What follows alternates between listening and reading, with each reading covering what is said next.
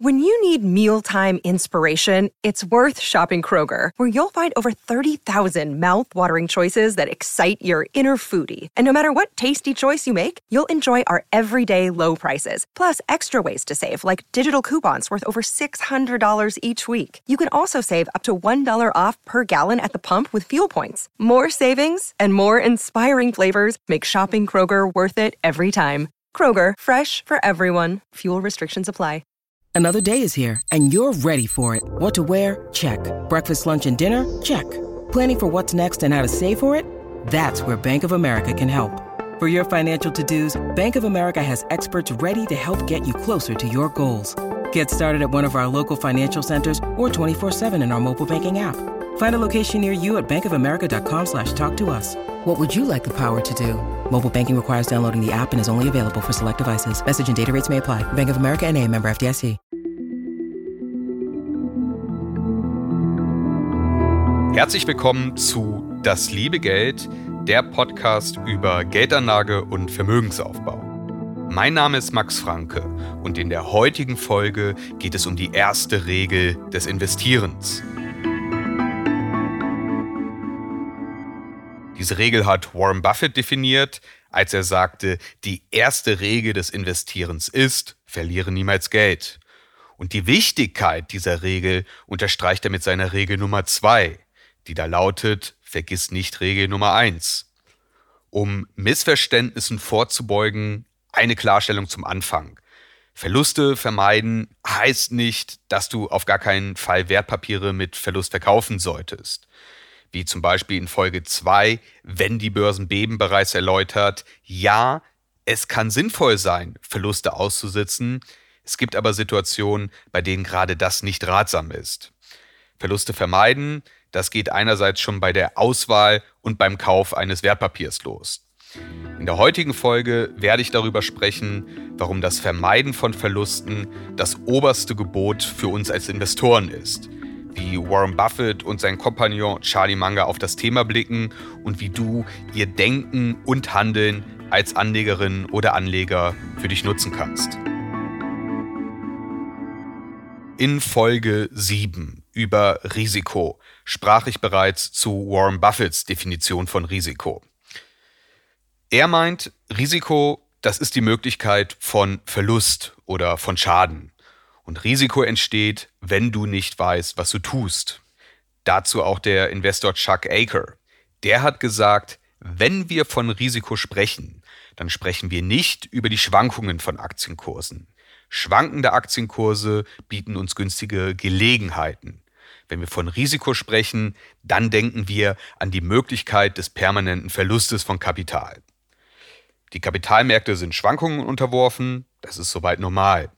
Aber der permanente Verlust von Kapital, der zum Beispiel dadurch entsteht, wenn du eine Aktie zu einem hohen Kurs kaufst und zu einem niedrigen Kurs wieder verkaufst, den willst du unbedingt vermeiden. Wenn du langfristig ein Vermögen aufbauen möchtest, dann solltest du die wunderbare Kraft des Zinseszins für dich nutzen. Und den Prozess der Aufzinsung, des Compounding, den solltest du nicht unterbrechen. Und um dies zu gewährleisten, ist es deine Aufgabe als Anlegerin bzw. als Anleger, dass du den permanenten Verlust von Kapital vermeidest. Regel Nummer eins: verliere niemals Geld. Regel Nummer zwei: vergiss nicht Regel Nummer eins.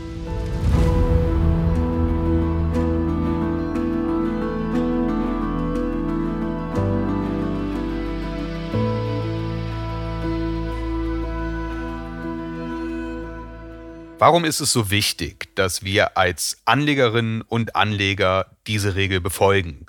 Warum sollten wir uns davor hüten, Geld zu verlieren? Stell dir vor, du investierst 1000 Euro, zum Beispiel indem du 10 Aktien a 100 Euro kaufst. In der Folge geht der Aktienkurs auf 50 Euro zurück und du verkaufst die Aktien dann erzielst du mit diesem Invest einen permanenten Verlust von 50 Prozent, sodass dir nur noch 500 Euro verbleiben. Um diesen Verlust von minus 50 Prozent wieder auszugleichen, musst du die dir verbleibenden 500 Euro verdoppeln, also um plus 100 Prozent anwachsen lassen. Das wird im Regelfall richtig lange dauern. also diesen Kapitalzuwachs von 100 Prozent zu erzielen. Bei einer jährlichen Rendite von 7 Prozent dauert es 10,3 Jahre, bis du den Verlust von minus 50 Prozent wieder ausgeglichen hast. Also anders ausgedrückt, wenn du einen permanenten Verlust von minus 50 Prozent erzielst, benötigst du bei einer historischen und über einen langen Zeitraum nicht unüblichen Rendite von zum Beispiel 7 Prozent über ein Jahrzehnt, bis du deinen Verlust wieder eingespielt hast. Nach 10,3 Jahren bist du also wieder da, wo du ursprünglich gestartet bist. Da hast du noch kein Euro Rendite erwirtschaftet und mit Blick auf die Inflation hätte dein Kapital in dieser Zeit sogar an Wert verloren. Deswegen Regel Nummer eins: verliere niemals Geld. Das mag jetzt etwas widersprüchlich klingen. Wir sollen einerseits Verluste vermeiden, aber gleichzeitig müssen wir Kursschwankungen an der Börse aushalten können, beziehungsweise sollten diese laut Chuck Aker sogar zu unserem Vorteil nutzen. Aber es gibt einen gewichtigen Unterschied zwischen der zwischenzeitlichen Minderung des Wertes eines Portfolios und tatsächlich Geld zu verlieren. Wenn die Aktienmärkte fallen und die Kurse deiner Aktien bzw. deiner ETFs sinken unter den Preis, zu dem du sie erworben hast, dann erfährst du erstmal keinen realen, sondern nur einen rechnerischen Verlust, einen sogenannten Buchverlust. Wenn du die Wertpapiere dann im Minus verkaufst, dann realisierst du diesen Buchverlust und du verlierst Geld. Das ist dann ein permanenter Kapitalverlust. Wenn die Kurse runtergehen und du machst nichts, dann ist das auf dem Papier ein Wertverlust in deinem Portfolio, aber wenn du nicht verkaufst, ist das erstmal kein permanenter Kapitalverlust. Allerdings ist die Frage, ob du ein breit gestreutes Portfolio hast oder ob du nur wenige Aktien besitzt. Wenn du ein breit gestreutes Portfolio hast, das den Markt in seiner Breite reflektiert, dann kannst du mit einem langen Zeithorizont die niedrigen Kurse aussitzen oder sogar hinzukaufen. Der langfristige Zeithorizont meint hier zehn Jahre oder auch Jahrzehnte. Historisch und über einen langen Zeitraum betrachtet wird der Markt wieder steigen. Diese Schwankung ist soweit normal und die musst du akzeptieren. Du hattest dann einen zwischenzeitlichen Buchverlust, aber keinen permanenten Kapitalverlust. Bei einzelnen Aktien ist diese Aussage so nicht gültig. Erstens, die Kurse können langfristig im Keller bleiben oder sich unterdurchschnittlich entwickeln. Und indem du die Aktien trotz schlechter Performance hältst, verpasst du es, dein Geld in Wertpapiere mit besserer Rendite zu investieren. Zweitens, es kann durchaus passieren, dass sich einzelne Aktien von einem heftigen Kursrückgang überhaupt nicht mehr erholen. Oder drittens, das Unternehmen, dessen Aktien du hältst, geht im Extremfall gar pleite. Stichwort Wirecard. Und das alles ist dann ebenfalls ein permanenter Kapitalverlust. Die Gründe wiederum, die können vielfältig sein. Zum Beispiel ein schwieriger Ausblick oder grundlegende Probleme des Unternehmens. Das zeigt aber auch, dass es für Laien schwierig sein kann, diese Lage richtig einzuschätzen. Wir können Warren Buffetts Regel Nummer eins somit auch anders fassen. Wenn wir ein breit gestreutes Portfolio haben und mit einem langen Zeithorizont investieren und die Märkte gehen auf Tauchstation, die Kurse sinken, dann sollten wir es vermeiden, unsere Wertpapiere vorschnell zu verkaufen und einen permanenten Kapitalverlust zu generieren. Wenn wir erfolgreich in Einzelaktien investieren wollen, dann sollten wir nur Aktien von qualitativ hochwertigen Unternehmen besitzen, die wir zu einem angemessenen Preis kaufen. Wenn die Unternehmen qualitativ hochwertig sind, sich auch in Zukunft positiv entwickeln, dann wird der Markt langfristig den wahren Wert dieser Unternehmen anerkennen und der Aktienkurs wird dies positiv reflektieren. Ein schlechtes Unternehmen wird langfristig einen schlechten Aktienkurs haben. Und wenn du Aktien zu einem zu hohen Preis kaufst, dann besteht zum einen das Risiko eines hohen Kursverlustes. Außerdem bei langfristiger positiver Entwicklung des Unternehmens ist diese positive Entwicklung durch den hohen Kurs bereits eingepreist und der Aktienkurs wird in Zukunft entsprechend nicht stark steigen. Was ist ein angemessener Preis?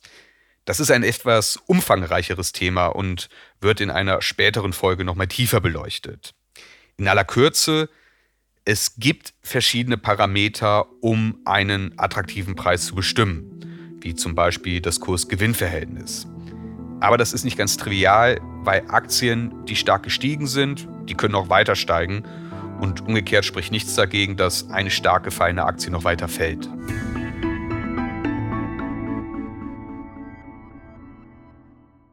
At Evernorth Health Services, we believe costs shouldn't get in the way of life-changing care, and we're doing everything in our power to make it possible. Behavioral health solutions that also keep your projections at their best? It's possible. Pharmacy benefits that benefit your bottom line? It's possible. Complex specialty care that cares about your ROI? It's possible. Because we're already doing it. All while saving businesses billions. That's Wonder made possible. Learn more at evernorth.com/wonder. Das mag ziemlich banal klingen. Natürlich willst du kein Geld verlieren, natürlich willst du nur in gute Unternehmen investieren und natürlich willst du keinen zu hohen Preis für deine Investments zahlen. Aber die Praxis zeigt, dass viele Anlegerinnen und Anleger die erste Regel des Investierens eben nicht konsequent befolgen und sie erzielen eine unterdurchschnittliche Rendite. Das mögen auf den ersten Blick nur wenige Prozentpunkte Differenz sein. Doch im langfristigen Zeitverlauf entspricht diese Differenz sehr viel Geld. Und zur Wahrheit gehört ebenfalls, dass nur wenige Investoren qualitativ hochwertige Unternehmen sicher identifizieren können. Also wie bereits an anderer Stelle in diesem Podcast die Einschätzung, die Mehrheit der Investoren wäre besser beraten, einfach den Markt in seiner Breite zu kaufen und zum Beispiel in ETFs zu investieren, anstatt in Einzelaktien. Wenn das alles so selbstverständlich ist, warum leben dann nicht viel mehr Anleger nach diesen Grundsätzen und Verhaltensregeln? Ja, im Prinzip könntest du dich mit einem breit gestreuten Portfolio und einem langfristigen Zeithorizont ganz entspannt zurücklehnen. Doch an der Börse sind viele Menschen davon getrieben, das ganz heiße Geschäft ihres Lebens zu machen. Die nächste Innovation. Das eine Unternehmen, das in den nächsten Jahren so richtig durchstarten wird. Und dieses Denken wird leider auch noch befeuert von vermeintlichen Gurus, die öffentlichkeitswirksam den schnellen Weg zum Reichtum versprechen und teils waghalsige Empfehlungen und Prognosen abgeben. Zum Thema Gurus empfehle ich auch nochmal Folge 5 über Autoritätsgläubigkeit. Gerade bei Einzelaktien besteht die Gefahr, dass man sich von der Euphorie oder auch der Gier mitreißen lässt, dass man auf vermeintlich schlaue und brandheiße Tipps hört.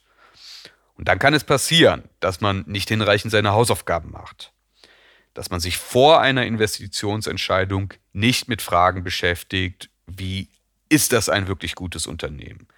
Ist das Management vertrauensvoll? Und geht es mit dem Geld der Anteilseigner sorgsam um? Ist der Aktienkurs, also die Bewertung des Unternehmens, gerechtfertigt? Das sind alles Dinge, die du tief ergründen solltest, wenn du in Einzelaktien investieren möchtest, die aber oft vernachlässigt werden. Da regiert dann die Euphorie und der Glauben, besonders ausgebufft zu sein, dass der Markt einfach noch nicht verstanden hat, was man hier schon erkennt, oder man entwickelt schier grenzenlose Fantasie über das zukünftige Potenzial eines Unternehmens. Und demgegenüber stehen einige der erfolgreichsten Investoren, deren Fokus eher darauf liegt, keine Fehler zu begehen, um eben einen permanenten Kapitalverlust zu vermeiden. Charlie Munger, der Kompagnon von Warren Buffett, der hat sinngemäß gesagt, es ist bemerkenswert, wie viel langfristige Vorteile wir, also er und Warren Buffett, wie viel langfristige Vorteile wir dadurch erzielt haben, dass wir konsequent darum bemüht waren, keine Dummheiten zu begehen, anstatt sehr intelligent zu sein. Und das finde ich einen wirklich schönen Kontrast zu den zahlreichen vermeintlichen Aktiengurus, die nie um einen brandheißen Tipp verlegen sind. Vermeide es, Dummheiten zu begehen, anstatt zu versuchen, sehr intelligent zu sein. Und Manga macht sich einen Satz des Mathematikers Karl Gustav Jakob Jacobi zu eigen, der sagte, man muss immer umkehren. Damit ist die Idee gemeint, dass viele schwierige Probleme besser gelöst werden, wenn man sie auf den Kopf stellt. Das ist eine andere Betrachtungsweise. Also statt der Frage, welche Aktie wird so richtig abgehen und mich reich machen, könnte man sich auch fragen, wie vermeide ich es, Fehler zu begehen, die mir Verluste bescheren könnten. Mein Vater, der hat hier für sich den Begriff der Methode gegen den Strich definiert.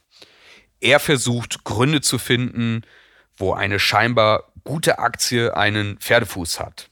Also anstatt ein Bild voller Fantasie zu malen, wie großartig sich die Zukunft entwickeln könnte, kann man auch die Frage stellen, was alles schiefgehen kann.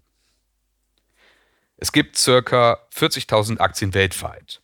Die kannst du gar nicht alle analysieren. Und es gibt nur sehr wenige richtig gute Aktien, die langfristig eine richtig gute Rendite erzielen.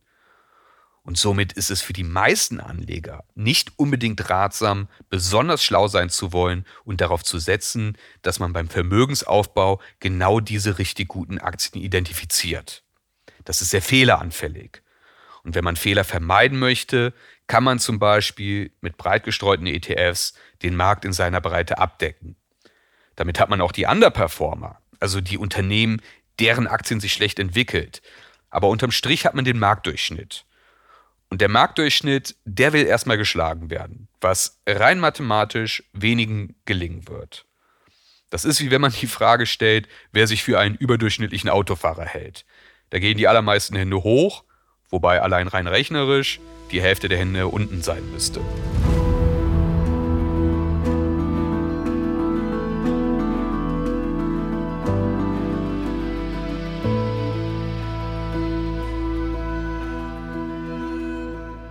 bevor die Märkte im ersten Halbjahr 2022 zurückgegangen sind. Da wurde gefühlt jedes Unternehmen in den Himmel gelobt. Da waren Unternehmen an der Börse, die unter Umständen noch keinen Umsatz ausweisen konnten oder wo die Möglichkeit der Profitabilität nur schwer zu erahnen war und die gleichzeitig teils absurd hoch bewertet wurden. Und die Kurse stiegen immer weiter. Und das erinnert an die Dotcom-Blase im Jahr 2000, 2001, da wurden Internetfirmen gehypt, bei denen nur gemutmaßt werden konnte, ob die jemals Gewinne erwirtschaften. Da sind viele Investoren auf die Nase gefallen. Buffett wiederum, der ist damals seinem Credo gefolgt, Verluste zu vermeiden, nicht in das zu investieren, was er nicht versteht oder wo Gewinne in den Sternen stehen. Als Anleger mag man kurzfristig eine Welle reiten. Man glaubt, es geht immer weiter. Aber langfristig wird das nicht funktionieren. Und dann kommt irgendwann der Moment, wo einen die Realität einholt. Die Börse ist eine lehrreiche, eine effektive, aber auch brutale Schule. Da werden Fehler teuer bezahlt. Da wirst du richtig auf den Boden der Tatsachen zurückgeholt, wenn du übermütig wirst und meinst, schlauer als der Rest der Welt zu sein. Und wenn die erste Regel des Investierens lautet, dass man kein Geld verlieren soll, dann sollte man sich wie Manga, Buffett und viele anderen der erfolgreichsten Investoren der Welt davor hüten, dumme Fehler zu begehen, die einen Geld kosten. Man sollte sich nicht von seiner Gier leiten lassen und man sollte nicht versuchen, besonders schlau zu sein, um möglichst viel Rendite zu holen.